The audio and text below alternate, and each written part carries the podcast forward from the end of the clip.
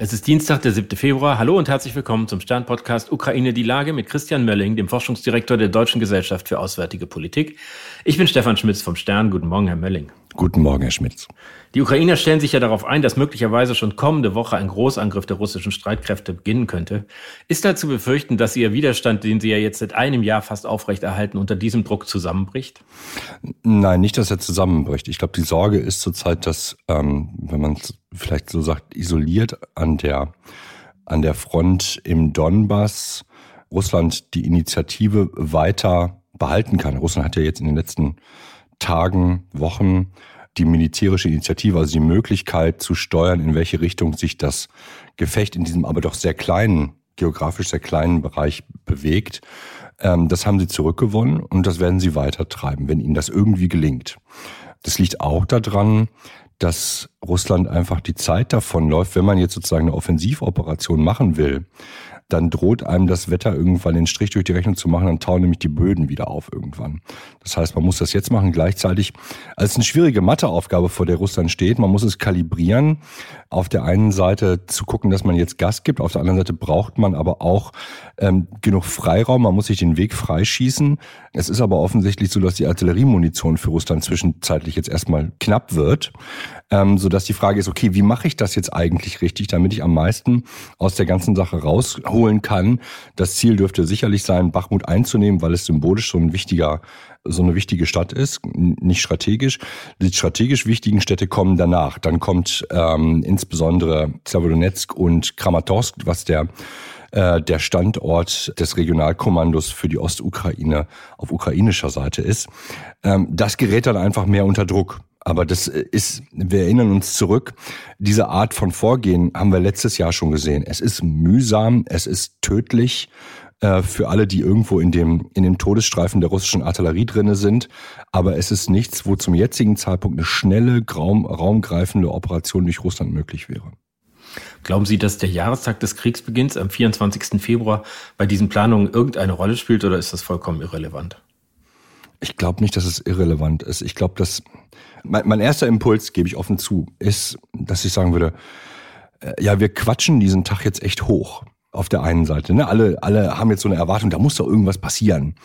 Auch weil man da sich so schön irgendwie drauf einstellen kann. Ja, es gibt so ein, in diesem Nebel des Krieges gibt es auf einmal so einen auch medialen Haltepunkt. Der 24. kommt. Ne? Alle machen Sondersendungen jetzt dazu.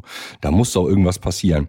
Und jetzt ist die Frage, ähm, ob Moskau sagt, oh, diese Einladung nehme ich doch an. Ne? Wenn, wenn alle schon mit den Kameras auf mich gucken, ähm, dann ist das ja eine super Bühne, die ihr mir gerade alle bereitet habt. Ähm, da mache ich dann auch was. Oder aber, ob Moskau sagt, also ob ich mir jetzt von den westlichen Medien und von irgendeinem Kalender diktieren lasse, was ich mache, das weiß ich nicht. Ich glaube, man wird es, wahrscheinlich kann man beides machen. Man kann sagen, na ja, also die Offensive in der Ostukraine ist davon unbetroffen, unbenommen.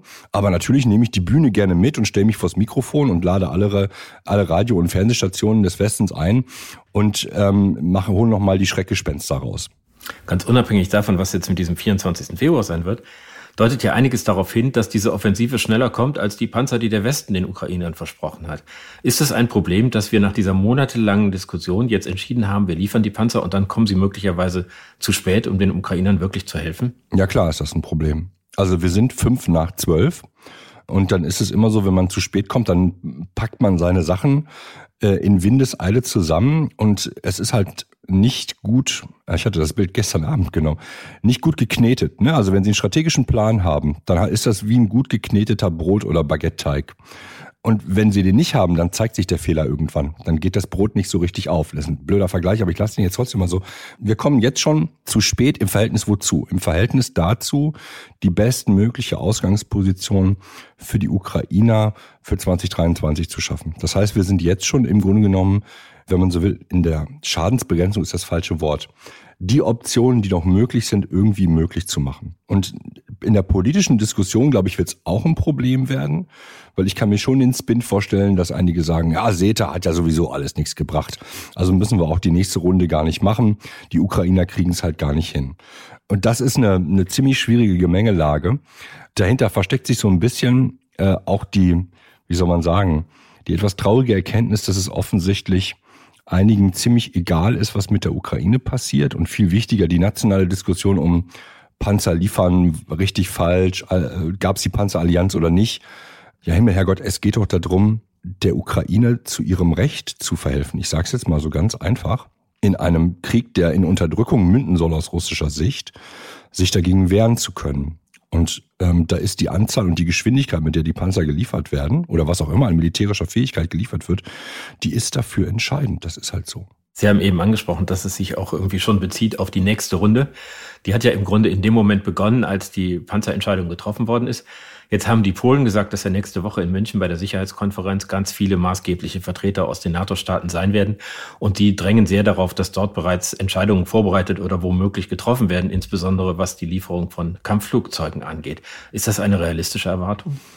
Also ich halte sie nicht für realistisch. Aber ich lasse mich einen, einen Satz vorher noch einflechten. Die Diskussion um Kampfflugzeuge, die ist eigentlich keine neue. Die wird bloß jetzt so hochge hochgejatzt, weil natürlich Melnik als, ähm, wie soll man sagen, als Reizfigur das auf einer auf der einen Seite gemacht hat. Das, das äh, ist immer ein Garant dafür, dass es Ärger gibt, äh, aber dass es auch eine, eine Geschichte gibt. Die Geschichte ist in Wirklichkeit schon viel, viel älter. Sie versteckt sich auf der einen Seite hinter der Forderung einer ähm, Flugverbotszone. Es gibt aber auch eine permanente Unterstützung der Ukrainer für ihre Luftwaffe, die klein, vielleicht auch nicht fein ist, aber immer noch irgendwo da ist. Ähm, die gibt's auch schon seit Beginn des Krieges. In Klammern, genauso wie es eine Panzerdiskussion seit fast Beginn des Krieges gibt. So, jetzt zurück zum Durchbruch oder zum, ähm, was ist zu erwarten. Nee, ich glaube nicht, dass es dazu kommen wird. Polen versucht, den Druck aufrechtzuerhalten, was sich aus einer polnischen Perspektive ähm, die da ist, okay, wir sind hier quasi Frontstrat und je näher die, die Grenze an uns ranrückt, die russisch-ukrainische Grenze, umso mehr haben wir ein Problem. Ähm, aus deren Sicht macht es Sinn. Und vielleicht macht es auch Sinn, aus einer anderen Perspektive, die gar nicht so sehr eine polnische ist, sondern auch eigentlich auch eine deutsche und auch eine US-Sicht ist, nämlich diesen Krieg äh, zu einer Entscheidung zu bringen. Und dazu gehört tatsächlich, einige mögen das Eskalation nennen, äh, dazu gehört, Russland militärisch weiter zurückzudrängen. Und Russland hat nicht unendlich viele Ressourcen, aber kann einen Krieg auf niedrigem Niveau sehr viel länger durchhalten, ähm, als wir das möglicherweise können. Deswegen ist die Frage, ist es sinnvoll, diesen Krieg jetzt zu einem, in 2023 nicht zu einem militärischen Ende zu führen, aber so entscheidend, entscheidende Schläge zu führen, dass Verhandlungen Ende 2023, 2024, ich spekuliere jetzt einfach mal, tatsächlich möglich werden. Wir sehen ja in München, dass äh, ganz viele westliche Vertreter kommen, aber es kommt niemand aus Russland, also kein offizieller Vertreter aus Russland. Da ist irgendwie an die Stelle des Streits, den man da früher austragen konnte, eine große Sprachlosigkeit getreten. Bedeutet das eigentlich in letzter Konsequenz, dass der Westen und Russland sich vorerst nur im Krieg begegnen können? Also erstens zu, zu München. Da müsste man jetzt mit den, mit den Kollegen der Münchner Sicherheitskonferenz sprechen und fragen, habt ihr versucht, irgendjemanden einzuladen? Ich weiß auch nicht, wer von denen überhaupt einreisen darf. Ähm, das wäre ja auch noch so eine Frage. Und unter welchen Bedingungen hat man die eingeladen? Ne? Dürfen die einfach alles sagen oder gibt es gibt's ein Streichgespräch? Aber de facto ist es so, dass wir, naja, wir haben einen Krieg in Europa und wir sind an diesem Krieg beteiligt, auch wenn wir keine Kriegspartei sind. Natürlich unterstützen wir eine Partei in diesem Krieg. Da sind Diskussionen schwer vorstellbar. Die Art von Diskussionen, die es braucht, die kann man, glaube ich, nicht in München auf der Sicherheitskonferenz führen. Und da, ähm, zweiter Teil der, der Antwort, es gibt ja, und es bleibt dabei, es gibt Gesprächskanäle. Es gibt zumindest einen Zeitungsbericht, dass Burns, der Chef des äh, US-Auslandsgeheimdienstes CIA, in Moskau gewesen ist, um auszuloten, ob es Verhandlungsmöglichkeiten gibt. Alles das sind, äh, wir haben den, den Gefangenenaustausch, der ähm, gestern oder vorgestern zwischen der Ukraine und Moskau abgelaufen ist, das sind ja keine Sachen, wo man sich aus Versehen mal auf der Straße begegnet und sagt, hey, wir tauschen Gefangene aus. Das heißt, da gibt es schon Gesprächskanäle, aber zu mehr muss man anerkennen, reicht es zum jetzigen Zeitpunkt nicht. Und da kommen wir wieder zu der Frage zurück, okay, wie wird denn mehr möglich tatsächlich? Mhm. Man sieht ja gleichzeitig, dass, dass auch auf, auf anderen Ebenen alle Kontakte abgebrochen werden, was ich jetzt irgendwie gelesen habe, war, dass Millionen russischer Bücher aus ukrainischen Bibliotheken rausgeräumt werden, was ich auf der einen Seite kann ich das halt sehr gut verstehen. Auf der anderen Seite ist es auch irgendwie erschreckend, weil es einem bewusst macht, wie viel Hass und Feindschaft mit so einem Krieg einhergehen. Und dann fragt man sich ja schon, ob irgendwie auf absehbare Zeit äh, die Ukrainer und die Russen als friedliche Nachbarn wieder nebeneinander leben können. Ja, ich kann diese, das Schlimme ist beim Thema Bücher, also kann ich mir jetzt vorstellen, das ist aber jetzt ein induktiver Schluss, reagieren Deutsche immer sehr, sehr nervös, ne, weil wir die Bücherverbrennung vor Augen haben, was ja wirklich auch der, der Versuch des, der Vernichtung einer Kultur ist. Ich will das den Ukrainern gar nicht unterstellen. Die Frage ist tatsächlich, wie viel Russland muss man noch haben, weil es Teil der eigenen Geschichte ist oder weil es notwendig ist, sich mit Russland auseinanderzusetzen. Äh, und die, die Linie, die nicht, die wahrscheinlich etwas grau ist, ist dann die Frage, wie viel von aktueller russischer politischer Aktivität muss ich eigentlich in meinem Land zulassen? Ich habe, bringe ich sozusagen meinen, meinen Punkt hier an. Ich habe das gestern nur im, im Radio gehört, ich glaube im Deutschlandfunk, über den Bericht der russischen ähm, äh, Journalistenvereinigung, die offensichtlich ein, äh, ein, ein Hebelwerk des Kreml ist und die nach Beginn des Krieges halt in der Ostukraine Dependancen aufgebaut haben. Also im Grunde genommen Propagandaapparat. Sowas muss ich natürlich nicht akzeptieren. Andere Sachen finde ich eher schwierig, aber ich kann das zum jetzigen Zeitpunkt nicht bewerten, was die, was die Ukrainer zurzeit rausschmeißen an, an sozusagen an russischen Büchern. Worum geht's da eigentlich? Also sind das politische Bücher? Sind es, äh, sind, ist es Literatur? Das fände ich interessant, darüber ein tieferes Verständnis zu haben, bevor man darüber ein Urteil spricht. Dann hat der UNO-Generalsekretär Antonio Guterres äh, gesagt, er fürchte, dass die Welt anders als 1914 nicht schlafwandlerisch in einen größeren Krieg und Konflikt hineinläuft, sondern offenen Auges. Vielleicht zum Schluss teilen Sie diese Einschätzung? Nein, ich teile sie nicht. Also ich will es gar nicht relativieren, was er gesagt hat. Aber er hat, so wie ich es verstanden habe, in dem Kontext seines Gesamtpanoramas vor der UN-Vollversammlung gesagt, wo er ja viele andere Sachen auch noch mitgesagt hat. Ne? Also Klima war ein Thema. So, das gehört sozusagen zum Panorama mit dazu. Natürlich sticht das heraus. Und es ist ja auch eine für die UN und auch damit auch für Guterres eine lähmende Situation, weil der UN-Sicherheitsrat mit, mit Russland, den USA, ähm, den westlichen Staaten da drin einfach zurzeit nicht handlungsfähig ist. Und damit auch die UN keine Funktion in diesem Konflikt oder keine starke Funktion eigentlich wahrnehmen kann. Ne? Rutschen wir sehenden Auges in, in einen Krieg hinein? Ich würde es, also ne, das ist eine Frage nach einem geschichtlichen Urteil, das können wir vielleicht in 20, 30 Jahren sagen und dann haben wir vielleicht alle falsch gelegen.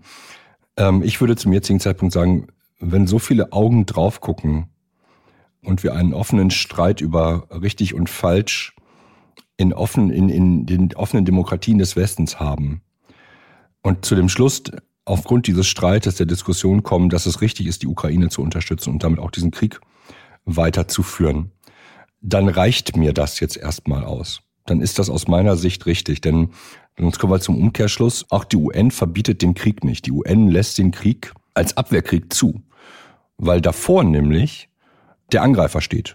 Der Angriff ist verboten. Wenn aber jemand etwas Verbotenes tut und keine Polizei da ist, die es halt einfach nicht gibt, dann muss jemand anders das Recht haben, sich zu verteidigen, weil ansonsten würde auch keiner der UN noch irgendwie beitreten und auch dem Friedensgebot äh, der Vereinten Nationen irgendwie zustimmen, weil es heißt, ja, okay, wenn ich mich aufgrund des Friedensgebotes der, der UN entwaffne, mir aber keiner mehr zur Hilfe kommt, dann sagen alle nur noch, ja, aber warum warst du auch so doof? Das hilft der UN dann auch nicht weiter.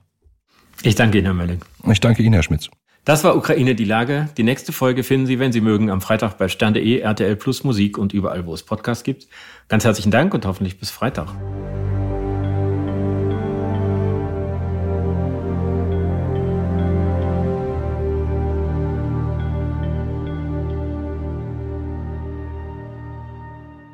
Dieser Podcast ist eine Produktion der Audio Alliance.